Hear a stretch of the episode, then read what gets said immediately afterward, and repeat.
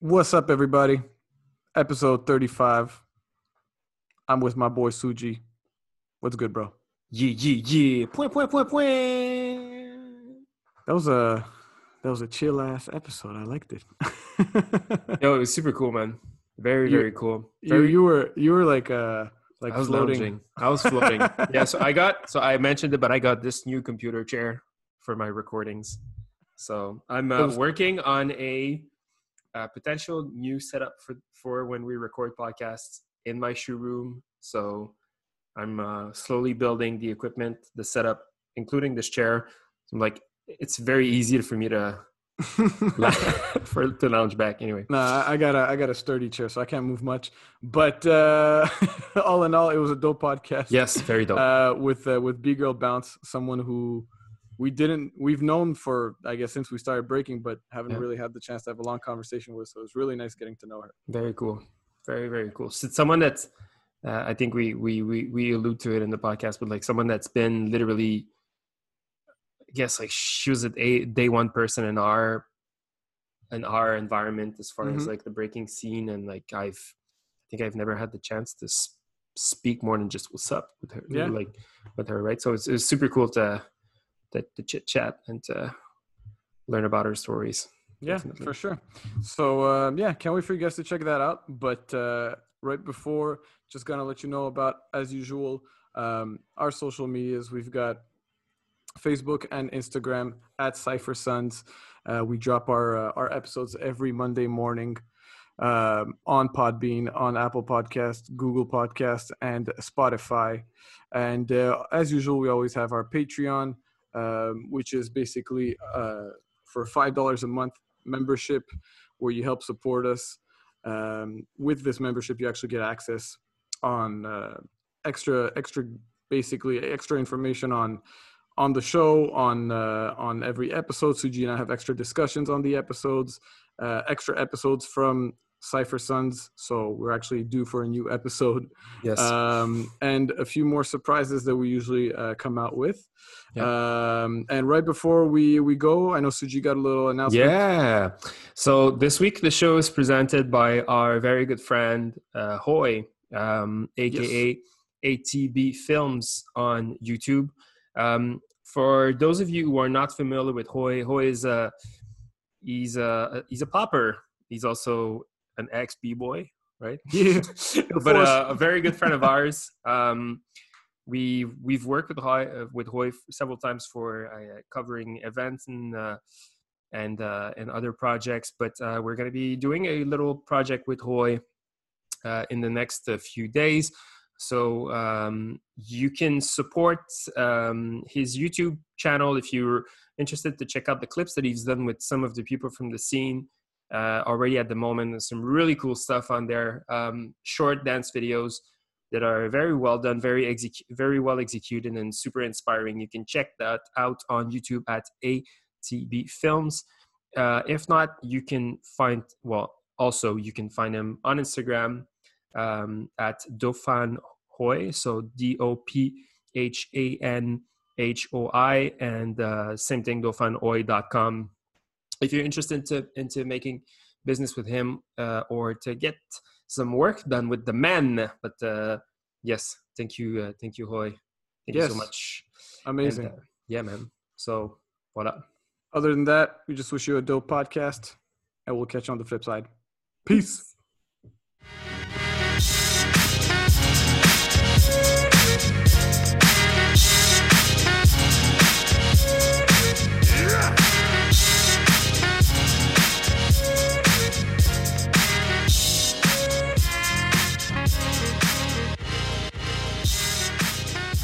Yes, episode 35. What's up, everybody? I'm with Suji, and we've got a very special guest, Jennifer Casimir, aka B Girl Bounce. What's up, Bounce?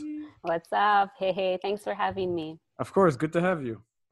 Thanks for thanks for taking the time. It's Friday night. You know, Yeah. everyone's very busy on Friday nights typically, but it's a it's a weird time. But Yeah. uh, thanks for making the time. we Mm. really Yeah. appreciate it. My And, pleasure. Uh, we've uh, it's funny because like we've we're like, man, we'd love to have Bounce, and then we're we're thinking of it, and we're like, we've known you since the start of at least of our breaking, but we don't know you really. Like, uh, uh, like you know, in that sense, we're just like, man, like we don't know much about bounce. So it's gonna be a fun, conver- fun conversation because like we don't know much about you. It's like we'll we'll get to know each other more in that sense, more than maybe throughout the ten years that we've been breaking together. yeah. You've always you've always been in our in our environment, and uh, Emil Yeah. and I before the show we were trying to.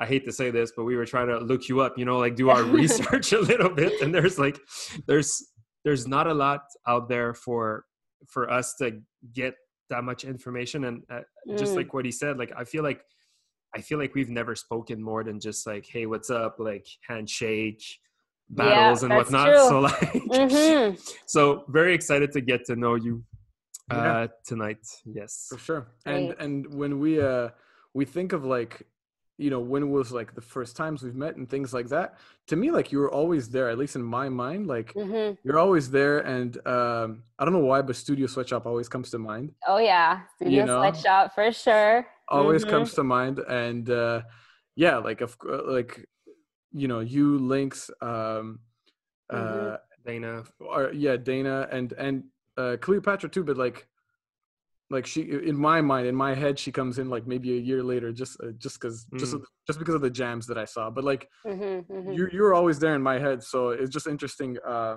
in that sense but Yeah, um, from Studio Sweatshop.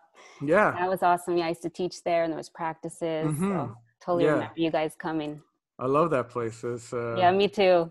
Yeah, no, it, it was an awesome spot. Um, but we usually start off um, just really going through your your your first memories or recollections. Uh, do, what do you remember of like the first time that you've seen breaking? When do you Mm. like, you'd have to go way back? but, Yeah, like, way back. remember- do you remember the first time uh, you saw breaking uh, in your life as a kid?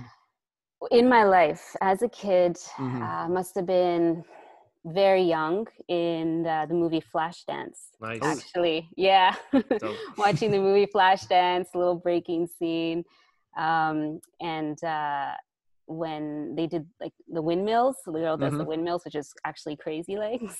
Yeah. at the end of the movie. So yeah, that was my first sort of uh, introduction to scene breaking. Was are that? you born and raised montreal Yes, I am okay nice in Montreal. That's again Mhm. something we weren't really sure of. yeah Yeah, what what uh, what part of montreal did you grow in uh, South Shore in Saint Bruno. Oh Ooh. no way! Yeah. Such short. Let's go. Oh wait. this podcast took a turn. Let's go. Nice. Oh yes, I feel better now. Nice.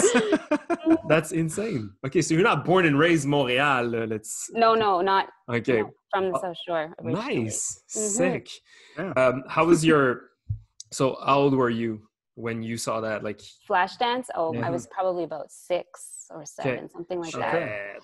Yeah. hmm Did you did did it spark something right off the bat, or it's like, or it happened like later on in your, I guess, teenage days, or? Um, it did actually. Um, and there was a breaking class given um, in St. Bruno at the time, and I Hmm. asked my mom to uh, register me, and she did, but I was only allowed to go to one class. Okay. Before, yeah, before I was taken out, and my parents like, no, you're gonna break your neck. You can't do that. Yeah. So they put me in gymnastics instead. So I mean, there was a spark very early on. It was never nurtured at that age Mhm. because I only began um, in my early 20s actually. Oh wow! At! Concordia, yeah, in Mm. 1999. Wow! hmm Wow. Which Oh makes sense, the whole gymnastics part. Like, if I think Yeah. of you breaking right now, but up until 20s, damn, like, it, it, I guess, like, you're sort of, like, it was sort of like destiny or your love that came back to breaking, you know? it 'cause- was, yeah, definitely.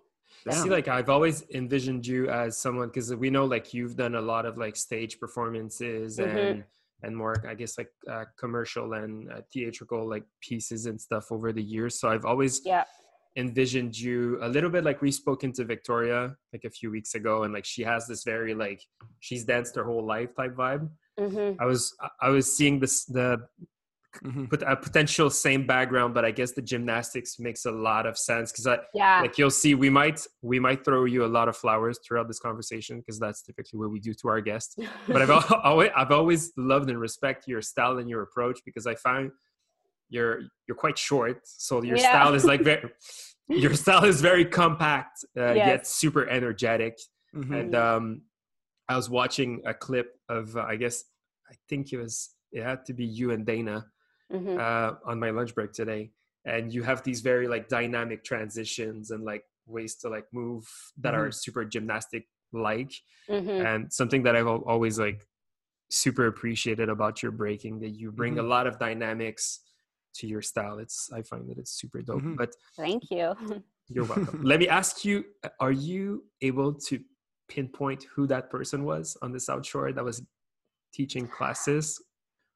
I really am not. Unfortunately, I went to one class and I just have this very, very vague memory and never awesome, really though. was able to figure out who it was in the end. It was very short lived. I don't think the class ever worked out in the end. um, but it was just sort of my first little uh, glimpse into the whole scene and then sort of fast forward years later my early 20s is when it really came full circle again So how did that Yeah. happen? Like at Concordia, was it a, like a, a- a group in the school or?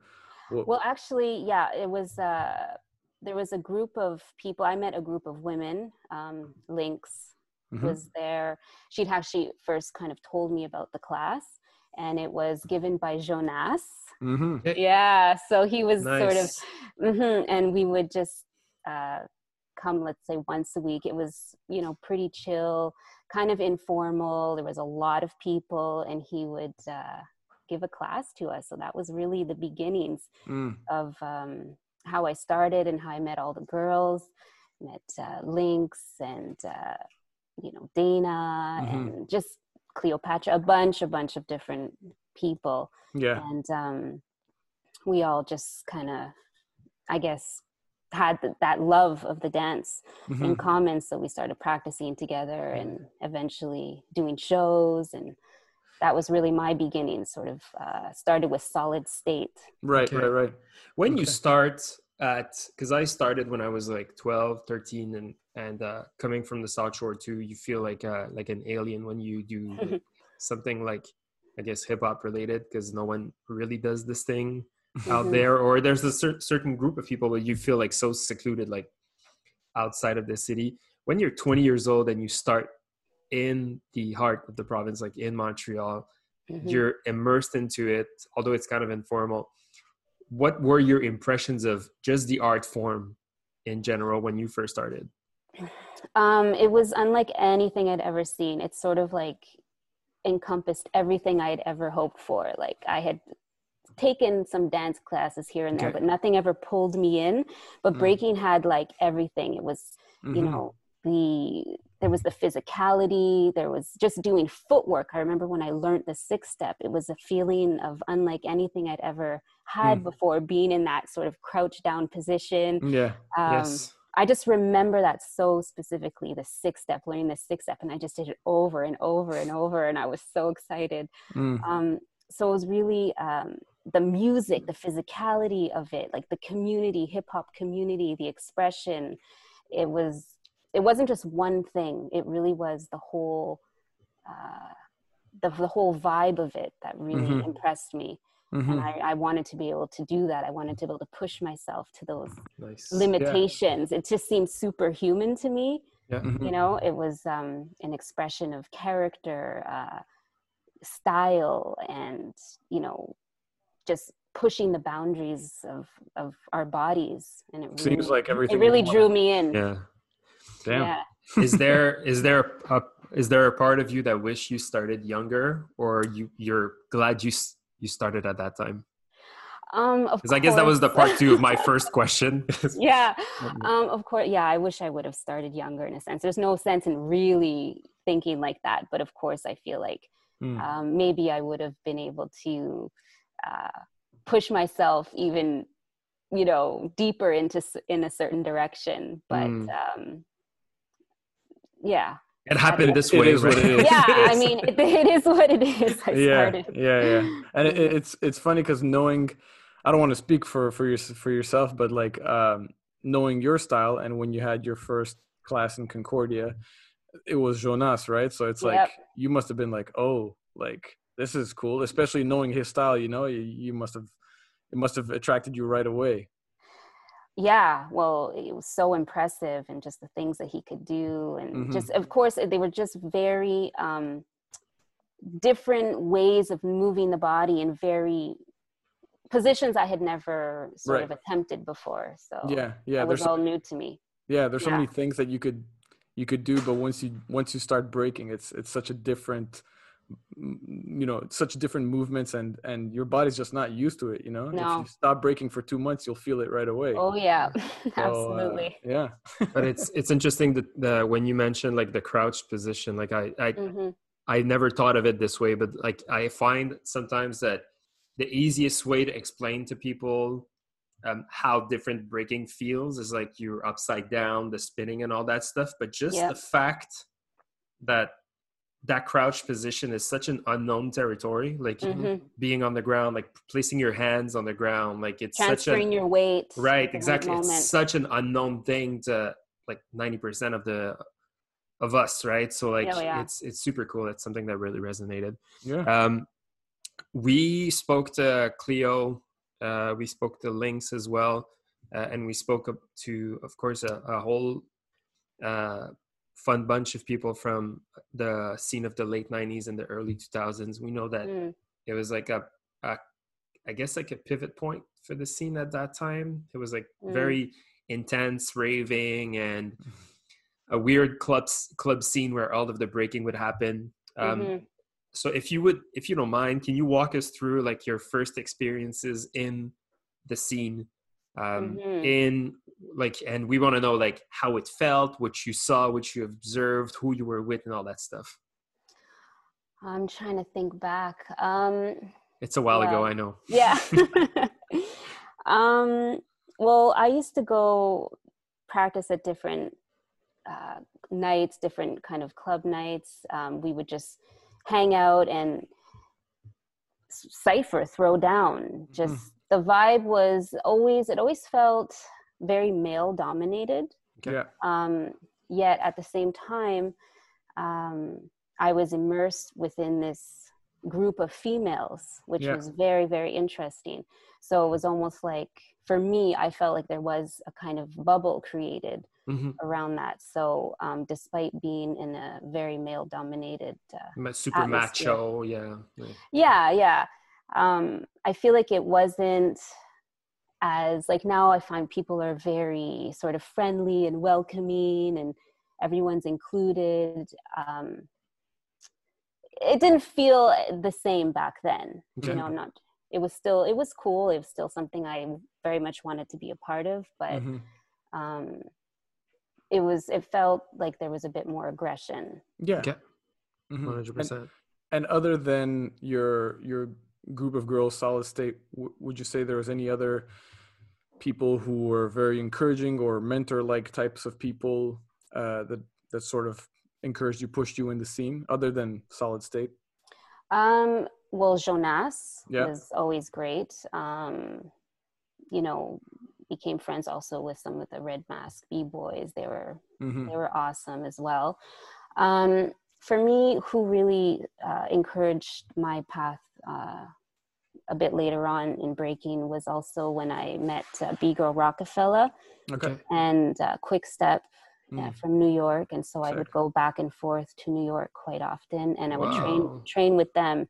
I felt like Rokafella had taken me under her wing for a while, so I felt like I got a lot of mentorship um, from her. that's sick. Nice. yo. Didn't know about that. That's awesome. Wait wait wait. Let's go back to that later. But because i'll keep that on the side. Um uh, m- early memories of uh perhaps like your first um i don't know if battling is is already kind of like a thing for you back Mhm. then um we hear a lot about like war is war and like um Yeah. um, uh, Supre- Extreme Supreme and all those jams from back then. What was your 1st Mhm. experience in an event? I'm trying to think specifically. I remember um, Under Pressure, Mhm. doing Under Pressure way Must back have been when. like the first, some like one of the first ones. yeah yeah um and just being with i've done it so many times i'm just trying to think way back but um that was that's one that sticks out very specifically is uh Under Pressure and War is War. Mm-hmm. Those two, yeah. Nice. And Did battling, battle? I did battle definitely under pressure. War is War, yeah. I think I battled a couple times at War is War. Yeah.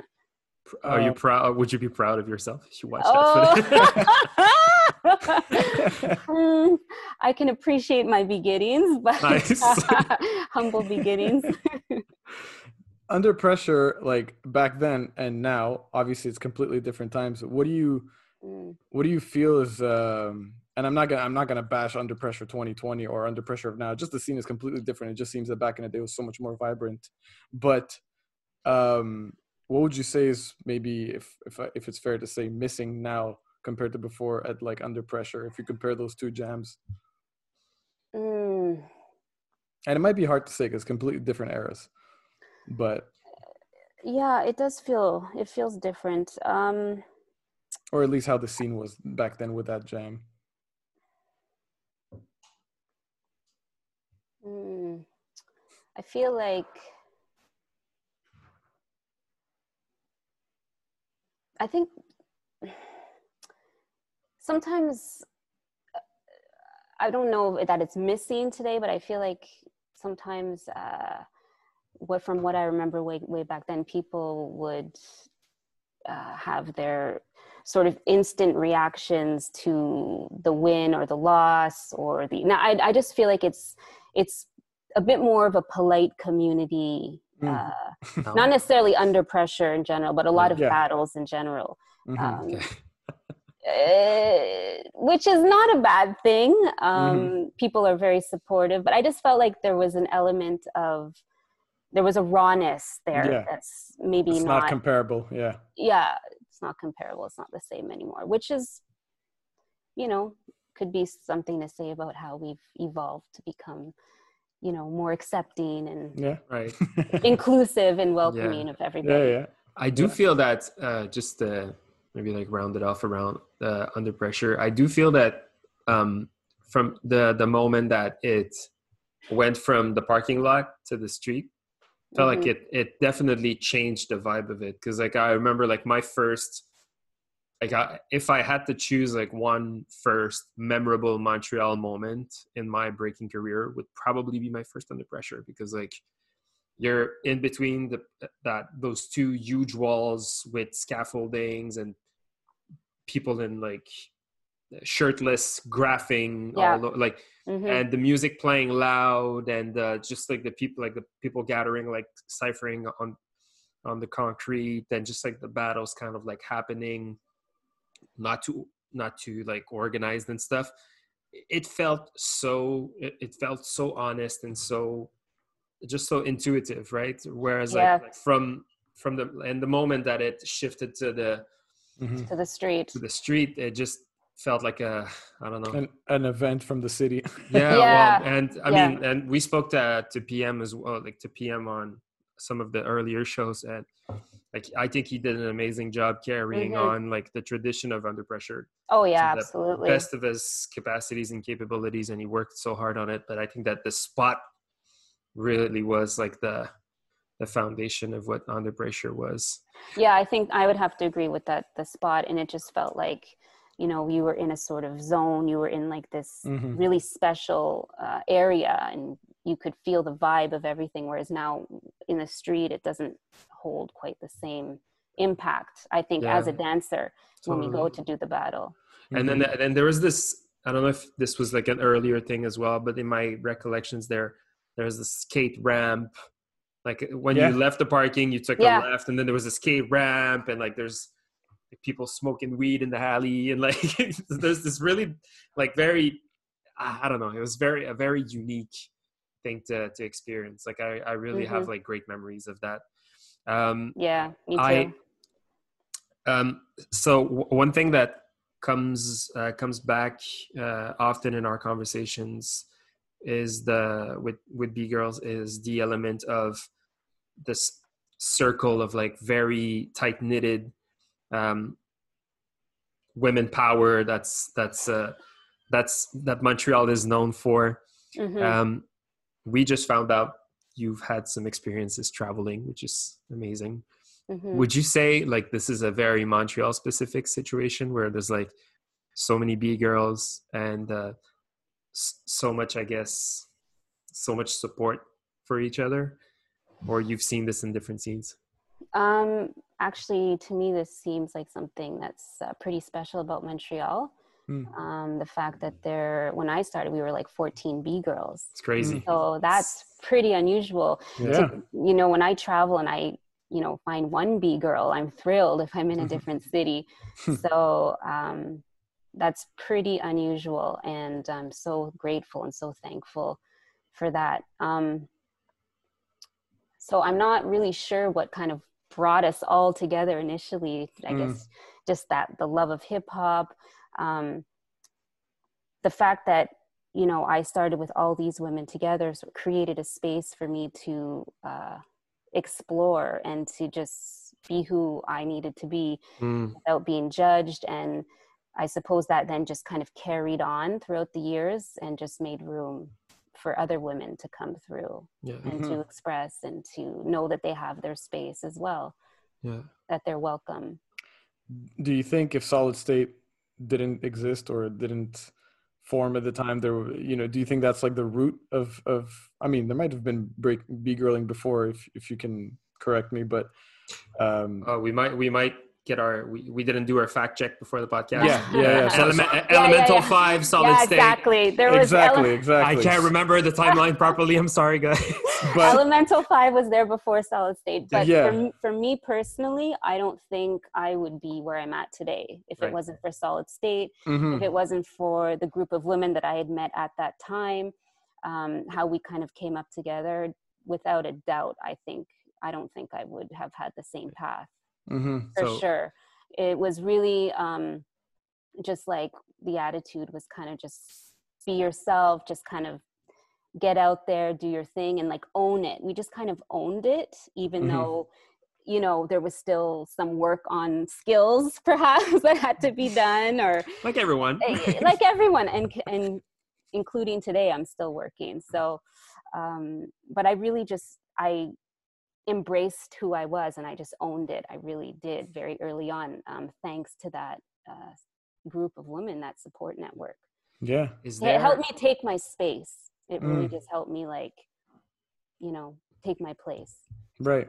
so regarding your style, for example, like and your I guess your mentality back then, like um were you like because I, I have this uh, I have this um memory of uh, seeing Lynx, for example, talking in a in an early breaking documentary where she's like she's very like not ag- I don't want to say aggressive, but she's like you can feel that she's like super passionate. I think she's talking about a jam or something that happened that was whack, or it was Mm. in um another Emil. If you remember, we had this conversation about like the b boying document documentary that popped on the MTLP boying page like a few months ago when we first Okay, started right, the podcast. right, Anyway, right. so in one of the scenes, you see Lynx and that energy that you describe. I could feel that in her interactions in the in the documentary. You could feel that she was like super proud and like standing tall and all that. And Mhm. what was your mentality back then? Uh, what kind of like what what place did you have in this in this circle of of powerful ladies that were just like that were just like so strong all together did you have like a specific a specific role to play in this group Um, I think for me, I like to just, I was trying to explore sort of the limits I could achieve. Mm. So um, my attitude was very much, uh, you know, yeah, you want to do the battle? Yeah, let's do the battle. Let's, uh, you know, let's go train hard. Let's go. Let's do this. You know, Mm. um, I got really into like doing drills and you know how far can I push myself? How you know how many rounds can I go? Like to this day, my favorite type of battles are cipher battles. Mhm. So it's really like just get into the vibe, just keep going. Like I just like to Yeah. challenge myself and go round for round, even if it's like 50 rounds. I'll Yeah, yeah, Yeah, yeah. It's a challenge, right? Especially. Yeah. yeah, and, I- and what would you say your, were your most uh, competitive years? Unless unless you're still you still find yourself competitive, but like what would you say were your your most competitive years? Um, well, maybe maybe five years ago or so. Oh wow! Okay. Yeah, nice. and hopefully there's some still ahead. yeah. there will be. There will. I be. mean, yeah, there. It, it depended, I guess. It depended everywhere. If I ever had shows and I traveled, I always tried to enter battles um, in different places that I went to. Um, always tried to sort of keep that part alive, even if I was performing. So um, some years were more active than others based on that. Maybe you can uh, help us brush off our knowledge on solid state because mm-hmm. we didn't do our homeworks properly prior to this conversation. um, what were the um, what were the big moments uh, of uh, you as a part of this of this crew? Um, we learned about the legendary crew story and how like legendary formed. Um, mm-hmm. You know, you joined legendary. Uh, I I think in the original lineup of legendary yeah. crew right so yeah prior to that like 10 years like prior. The, from the, the 10 years before legendary came to life um what what were your breaking memories like or what's uh what happened with solid state for you mm-hmm. throughout those years well, for me, um, I began with Solid State, and it was a collective in the beginning, and we were doing some shows, mm-hmm. and these girls uh, were also close friends. So um, it was not a crew; it was more of a dance collective. Mm-hmm. That's and, what I think um, Cleopatra was saying. Yeah. Yeah, um, but I would still do battles with some of the girls, mm-hmm. and mm-hmm. but I wasn't in a crew, mm-hmm. so I was not actually in a crew until Legendary Crew. Okay. Oh, so, okay. Yeah. So okay, basically, okay, okay, I would um, battle with my friends, just other B B girls or B boys that I train with. We mm-hmm. just team up and enter a battle. You know. Interesting. Which makes sense with the competitive years that you mentioned, like with Legendary Crew being. Mm-hmm. I guess mm-hmm. that that uh, with that crew had lit a fire to to to get more competitive. Yeah, yeah, definitely. So the last ten years definitely were more competitive since uh, joint being part of legendary crew nice. um, but before that i still did uh, battles yeah just wasn't part of a crew I, rem- I, don't, I don't know if this was like a quick thing or a mothers of invention yeah yeah yeah with b girl chico and mm-hmm. yeah yeah yeah no i remember and radio yeah yeah it was sometimes we just like throw a name out there yeah, you know? exactly. and that was that was the crew in the moment that we were battling under um, i was just wondering i was like did she have a crew before but it seems like solid yeah. state collective legendary crew was the actual yeah and then solid state became uh, a company that was run uh, mm. afterwards where being a collective you know eventually needs some leadership that's really solid and so um, Helen Simard and Jody Allen uh, mm-hmm. took over and were running Solid State as a dance company. Okay. Mm-hmm. Did okay. you stay? Did you did you remain a part of that? Yes, I did remain yeah. a part of it. Okay, mm-hmm. nice. What were your first uh, like stage experiences like, or like I guess like a like not the the little like high school shows, but I mean like the, the, the mm-hmm. larger like the larger uh shows that you took part of. Like, what was it like for you? Like, at the, I guess also there was for sure a difference between like what ha- what was happening in the scene and what was happening on stage but how are you balancing both of these like on from a like a, from a dancing standpoint um, well my first experience was with solid state in about 2000 i believe and we did a show at tangente okay. so it was in a professional setting um, very good experience for me uh, I'd never performed on stage like that. Uh, so just the, the whole notion of, you know, learning a choreography, uh, you know, knowing where you are on stage with the lights, that was mm-hmm. all new, um, which is very different from the battle energy where yeah. you're sort of in the moment, you're reacting to, you know, what your opponent just did, trying to, you know, be spontaneous. Uh, it's, I really was very freestyle approach. So okay. um, it was new for me to really learn choreography for the stage, and then you know being in a battle is uh, a lot more in the moment, mm-hmm. okay. which uh, seemed to resonate with me. So mm-hmm. I had mm-hmm. to work quite a bit at first to you know be comfortable with choreography on stage. Okay.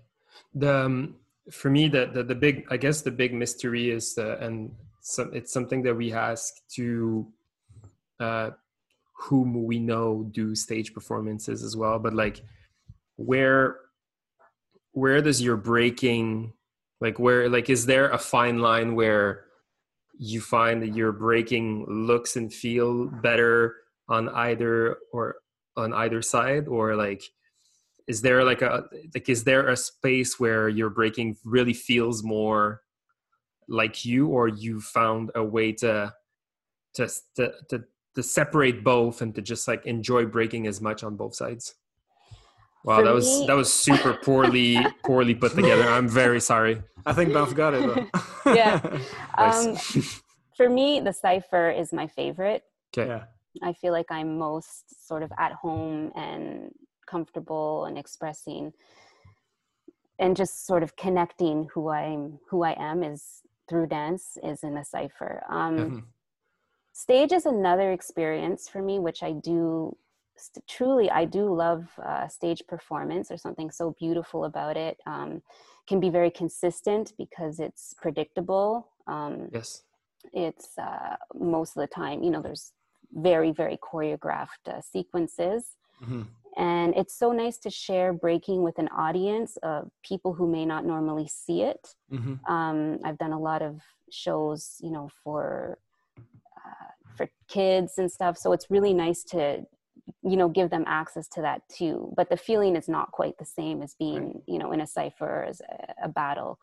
Um, it's true the who's and the has come at different times too Yeah. which i feel like they make it they make you feel and see breaking from a different angle yeah, Yeah. although like we have this i i feel like breakers in general they have this very judgmental opinion of like i guess uh how do you call these things um crowd pleasing moves Yeah. right Mhm. which in reality are probably what all attracted us in the first place so yeah, I think our jobs as dancers is to integrate these within the real the real meat of the breaking thing so that people can see and try and understand the whole the whole idea behind behind actual breaking, right? So, yeah, But it's so funny because you mentioned that because like I remember when I I one of the first I barely had like I had like a year of experience in breaking and then like I do a we dance at a school and I do a knee drop and the kids are like oh and my and my boy right before me did like drills and nobody said anything Oh man, which yeah. is still weird because like head spins everybody loves head spins but I just did a knee drop and they You have a super dope knee drop, B. yeah, that's that's how I see. Yeah, that's, that's how it is. But I do a knee drop, and then my friends like after the show was like, "How the hell did you get this much, uh, this much freaking oohs and ahs yeah, drop?" And I just freaking know. spun on my head for ten seconds. That's amazing. it's always interesting to see what sparks the reaction. It, Yeah. It's sometimes you could be surprised. I mean, like there's yeah, it's just like the the um, the predictability, if that's a word. Mhm. Uh, it is. yeah, it is. Yeah, it's nice. I think it's a it's a it's a really interesting concept. I think we, I think that's that's what that's what I like about uh, doing shows that I know exactly what I'm getting off a show, yeah, right? Whether it's like the crowd reaction or the the satisfaction of of uh, you know performing, hitting certain things, or the accomplishment that there is is like so predictable. Whereas like in a battle, you you never really know what to no, what's gonna Yeah. happen. You don't know what the DJ is gonna play. You don't know who you're gonna battle. yeah, complete, Um, yeah, complete unpredictability. Yeah, yeah. totally. Um, it- it's uh, it's something you mentioned earlier. You were going back and forth between Montreal and New York. yeah. What's up with that? Yeah. um, well, one of the uh, shows I had done with Solid State, uh, we had gone to London in England and we had uh, done performances there. And I met uh, B Girl Rokafella. hmm And um, so we became friends and I kept in contact with her. And then I began going to New York um, Okay. to train. You know, she Mhm. invited me to come train with us. And so I would go down and I would spend a couple of months at a time. wow. And Wow. yeah, and so I would train there um, with Rokafella, with Full Circle, her crew, Okay. which is uh, Kwikstep and uh, Rokafella Mhm. Sick. and um, would also do you know some street shows in New York as well with the Transformer. Wow. And um, so I was doing that, coming, you know, spending a few months in New York, coming back, dancing in Montreal, and I felt like every time, you know, the time I spent in New York really uh, helped me become the dancer that I am now because Rokafella was, uh, you know, like, okay, try this now, you know, focus just on this one thing, drill this. And, you know, she really, uh, she really gave me a lot. So it was a very, very important time for me. I'm, I'm so not familiar with Rokafella. Emil, are you? I am a bit because of Kwikstep.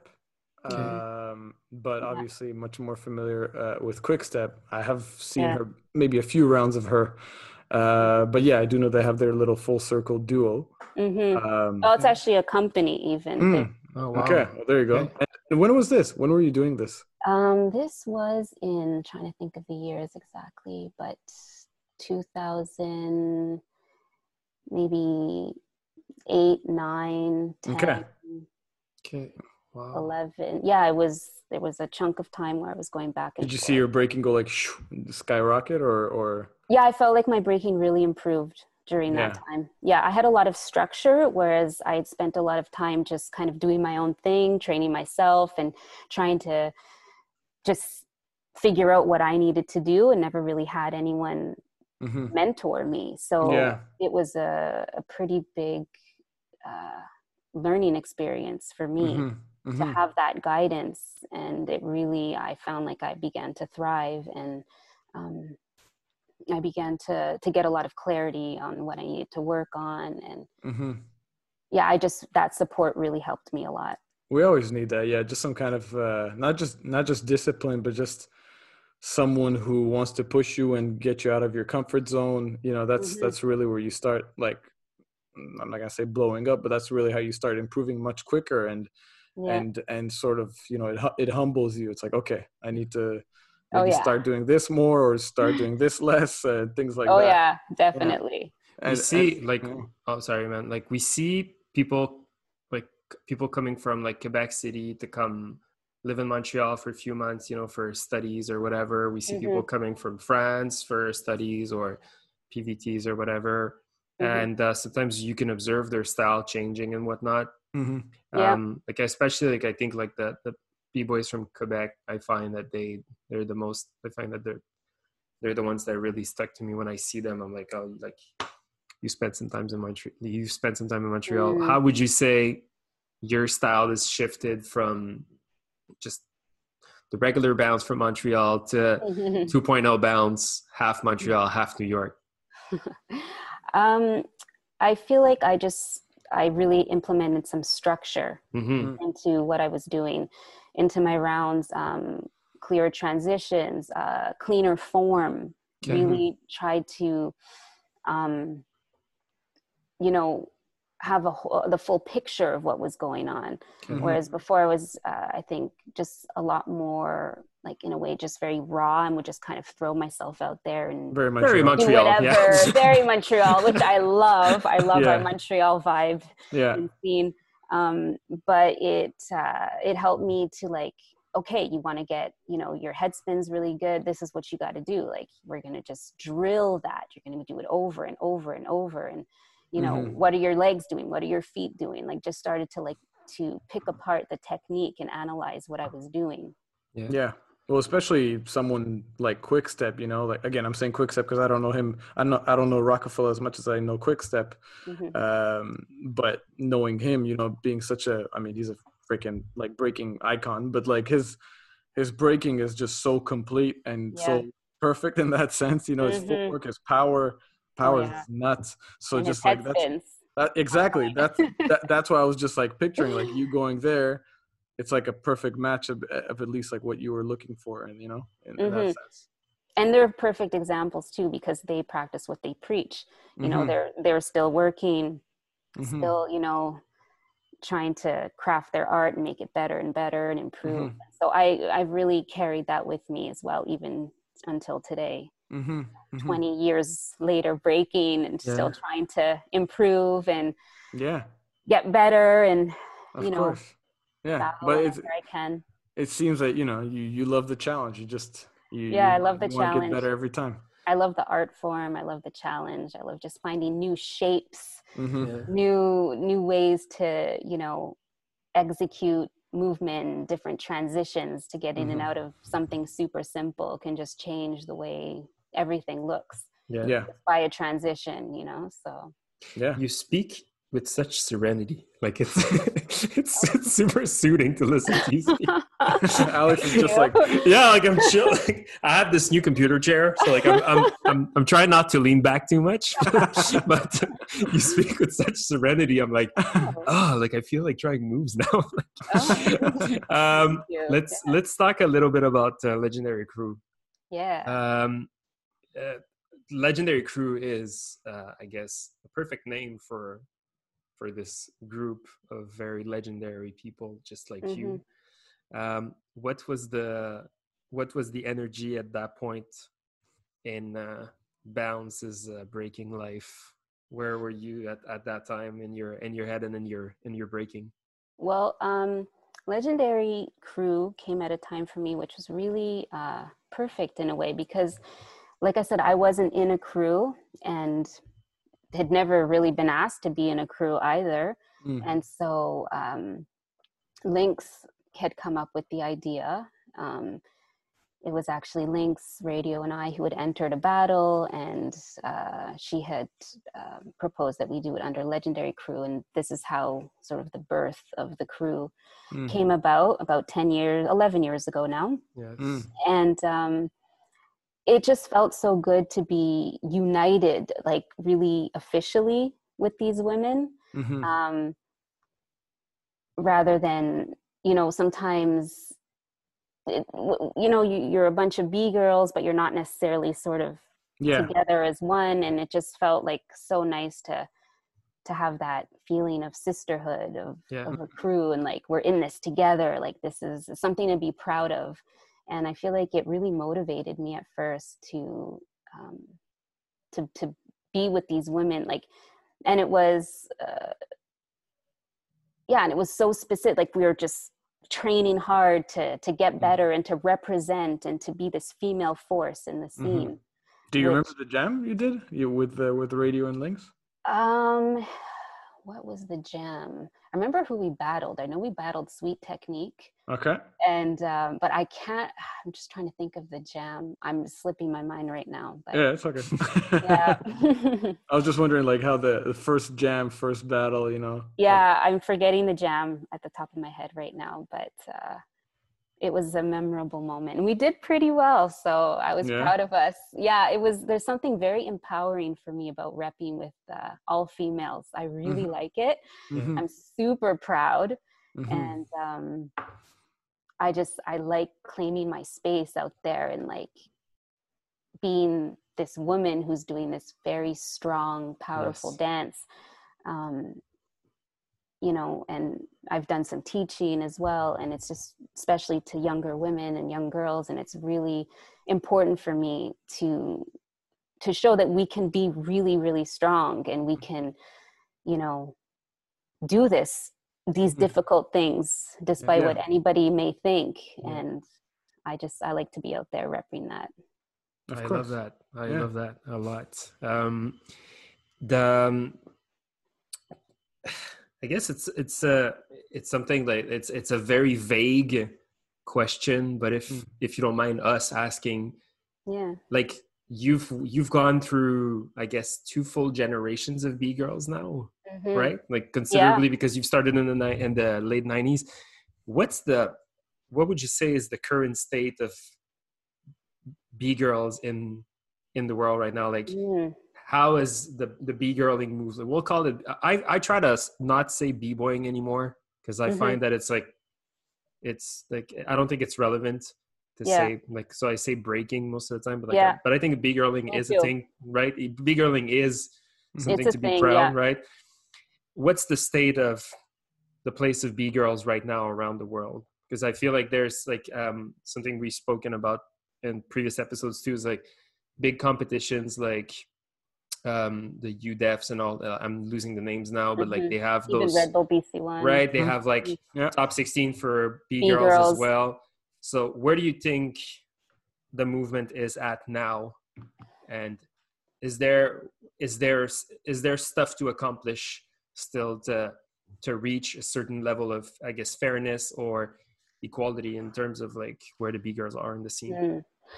Well i think the b girl scene has evolved immensely. There's so many b girls out there now mm-hmm. um, and the level is very high. Yeah. It's really impressive.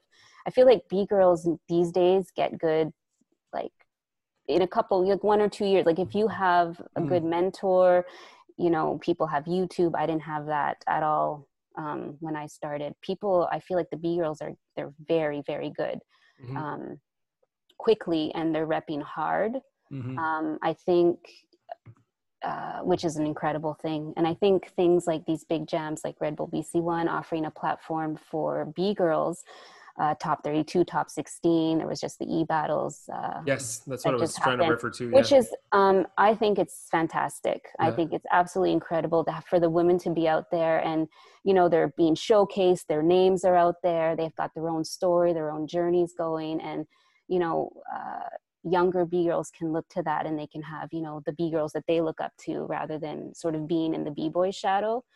Um, so i'm not saying that i think it needs to be separate all the time. I just think it's really nice to have that platform for women to, to you know yeah. eventually get the sponsorship get that trophy you know if they win like to have that top b girl a top b boy out there. And yeah.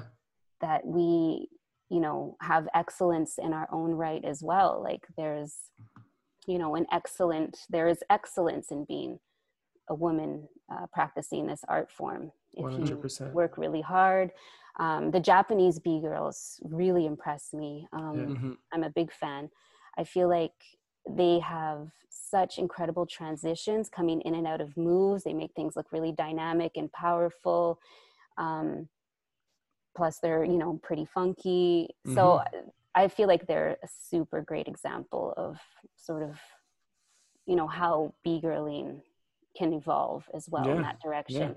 Yeah. Yeah. Um, but overall, I think the, you know, b girl community has gotten larger and stronger, and we're out there and we're we're repping. So it's it's really nice to, you know. Uh, B Girl AT was on the judging panel. So it's mm-hmm. really important for me to see other B girls being in these positions of leadership, of judging, of giving workshops, of being invited to do battles.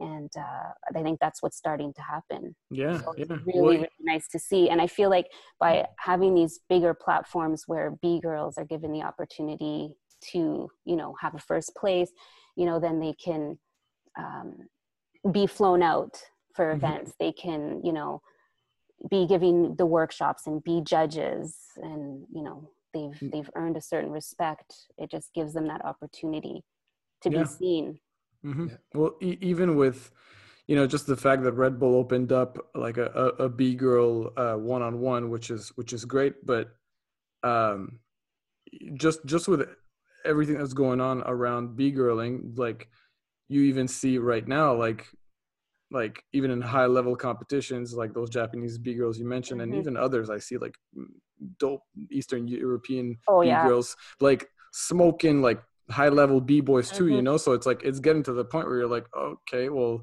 you know like i gotta watch out for everybody and there's every and as you mentioned information is spreading so fast you yeah. see these like eight year old b girls doing like ground power to air power so it's, it doesn't make any sense you know? Yeah. So it's really dope to see how it's evolving in, in every sense of the word. Yeah.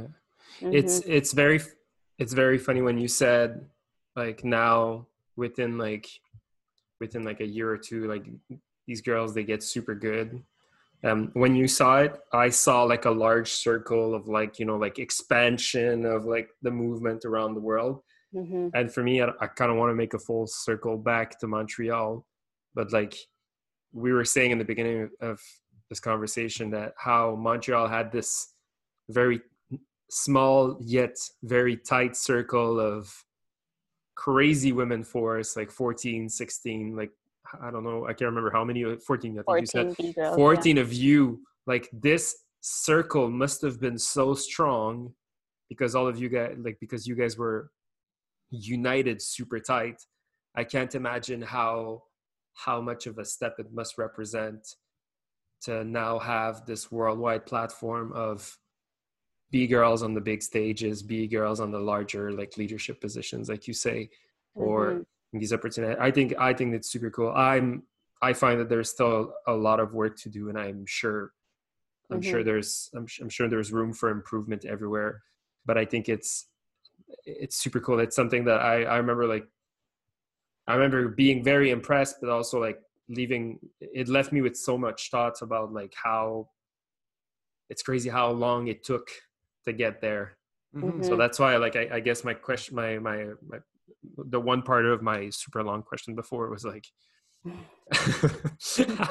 how has this evolved over time? Like, it's, it's crazy to me. Like when I, I don't know, or just yeah, voila. That's sorry. Yeah. There's no punch to this. I'm sorry, but yeah, I'm very, I'm very impressed by this. I think that's it's, it's, it's cool. You know, like I, like I, I've been teaching dancing for over ten years now, mm-hmm. and when I started, there was like maybe one girl yeah. on a hundred students.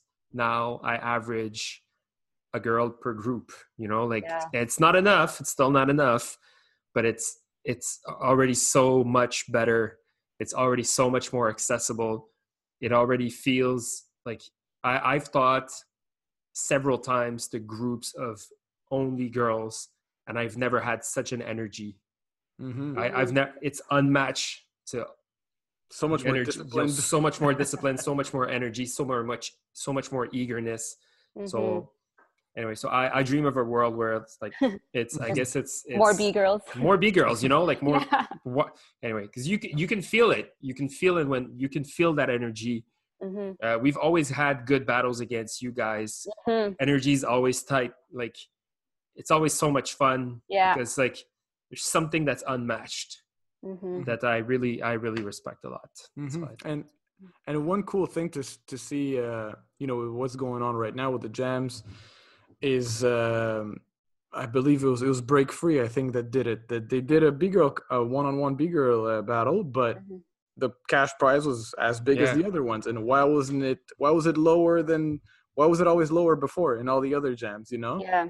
So they finally yeah. did that, which was amazing. Like.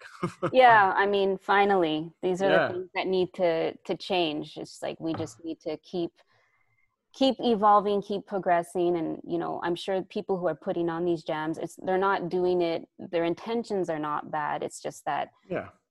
they just have to be made aware of like you know you ask the questions why is the prize different? Why are the girls doing less rounds than the guys? Mm-hmm, yeah. you know why like b girls have just as much stamina? Why you know? So i think we just have to keep asking questions about it and people in charge then will start to ask themselves the questions and we can start to make changes 100% yeah nice yeah for sure. um yeah. one one last cheesy question what what place does breaking take in your life right now like um, avoid co like non-covid mm. but oh right non-covid yeah. well breaking is still a huge part of my life um even i mean right now i'm I mean, it's COVID. I'm also dealing with a an injury, so I'm okay.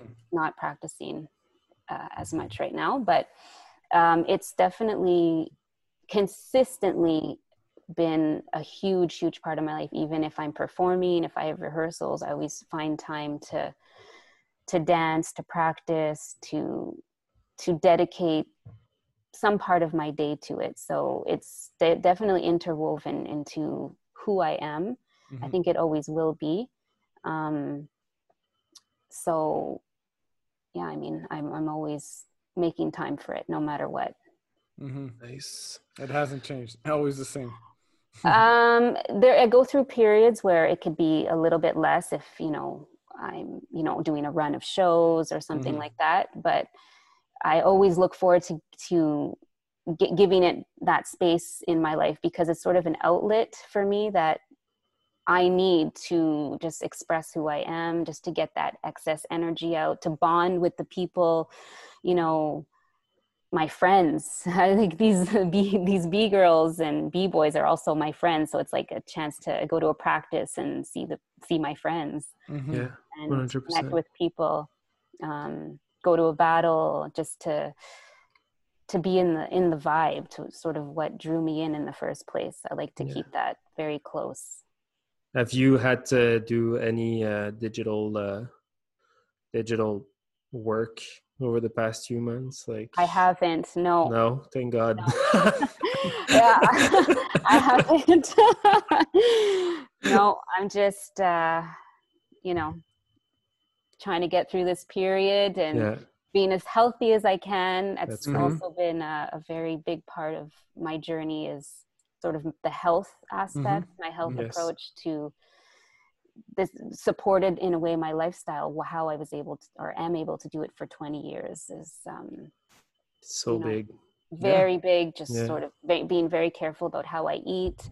Um, you know, having a meditation practice and qigong. Like, there's a lot of things that I do to complement um, Yeah. this lifestyle and to sort of keep me um, fueled and keep me balanced and um, trying to help me with, you know, fighting injuries. hmm I guess this Yeah. explains the, the serenity. Yeah, nice. There you go. Um, yeah. Hey, listen, I feel super relaxed and very, very inspired by this conversation. Thank you so much. This was Thank you. it was it was really great to talk to you and to get to know you a little bit. I think last time I saw you, last time I saw you, it must have been the um, Ill Abilities Jam. Oh yeah. Oh, I And, love that uh, jam. Yeah, it was so good. Was I awesome. lost to you in the semifinals. Oh. Last time I saw you, I'm not sour anymore. I promise. no, but I remember th- this was a great. This was a good battle. yeah, Um, it was cool. it was Uh, cool. Yes, it was a It was great awesome. jam. Shout out to Lazy Legs and all the team. Oh, yeah. Yes. Um, Emil, yes. fire questions. Yeah, so we got some rapid fire questions for you. Okay. Don't be stressed. Uh, but yeah, if you want to elaborate, you go ahead. If not, it could be uh, the very definition of rapid fire. So, first question is uh, favorite MC or hip hop group? um, Nas. Nas? Nice. Nas. Yeah. Um, what would be a matchup you would like to see or someone yourself that you would like to battle? A matchup I like to see. Well, someone I would like to battle eventually. Um, B girl Ayumi. Oh, damn. Could be cool. Someone Uh, make this happen. The world is watching right now. Make this happen. Not on Zoom, in real life. yeah, true, true. We're gonna have to wait till COVID passes. yeah. um, so I, I don't know how how much you how active you are right now, like in the scene with battles going on. But would do you have a current underdog of the Montreal scene right now? Mm. Current underdog of the scene.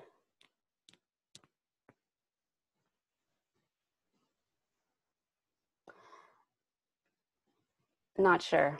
No, it's all good. I was like waiting. Uh, uh, Yeah. nothing. uh, what was uh, your favorite jam ever of all time? Um, favorite jam. Um, I really liked the Legs Crew anniversary, their cipher battle. Mm. Yeah, when Yes. Kwikstep came to judge. Oh yeah, yeah, yeah. hmm Nice. That workshop was insane. hmm Yeah, I like that. Um, and have you had a favorite jam outside of Montreal? Like a jam you really enjoyed out? Um, I enjoyed B-Supreme in London, England. Oh, nice. sick. Oh, wow. not familiar with that. B-Supreme. Is it does, is it still But it- ongoing or? Um, I think they do have it's it's a battle for women in hip hop. Okay, I think they've continued it on over the last many Okay. years. Yeah. Dope. sick. Uh, we haven't really talked about this much, but what are your local as well as international uh, inspirations? Um, local inspirations, all the B girls that I dance with, you know, Mhm. Cleopatra, Lynx, Radio, and of course B girl Rokafella hmm is a, a big inspiration for me. Okay, sick. Uh, favorite kicks for breaking?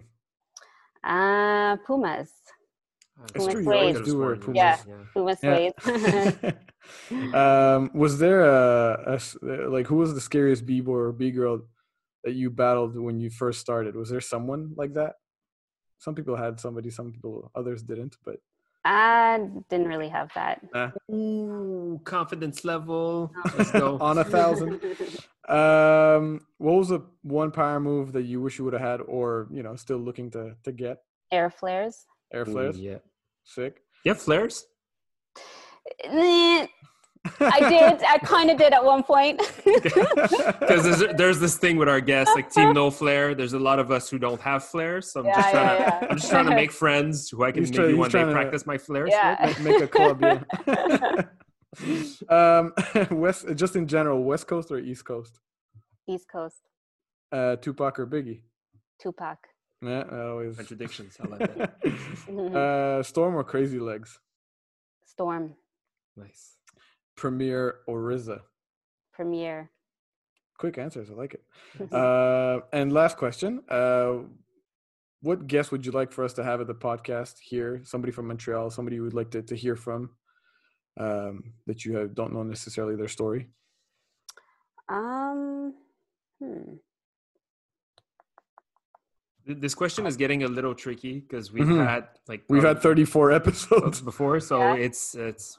But uh, or it could be someone from the international actually, because we're Yeah. trying to branch out. Well, uh, B Boy Angtong. Anton Yeah, Anton. Yeah, from, uh, from Toronto? yeah. Have you guys Yes. Him. Interesting. Cool. No, never, not yet.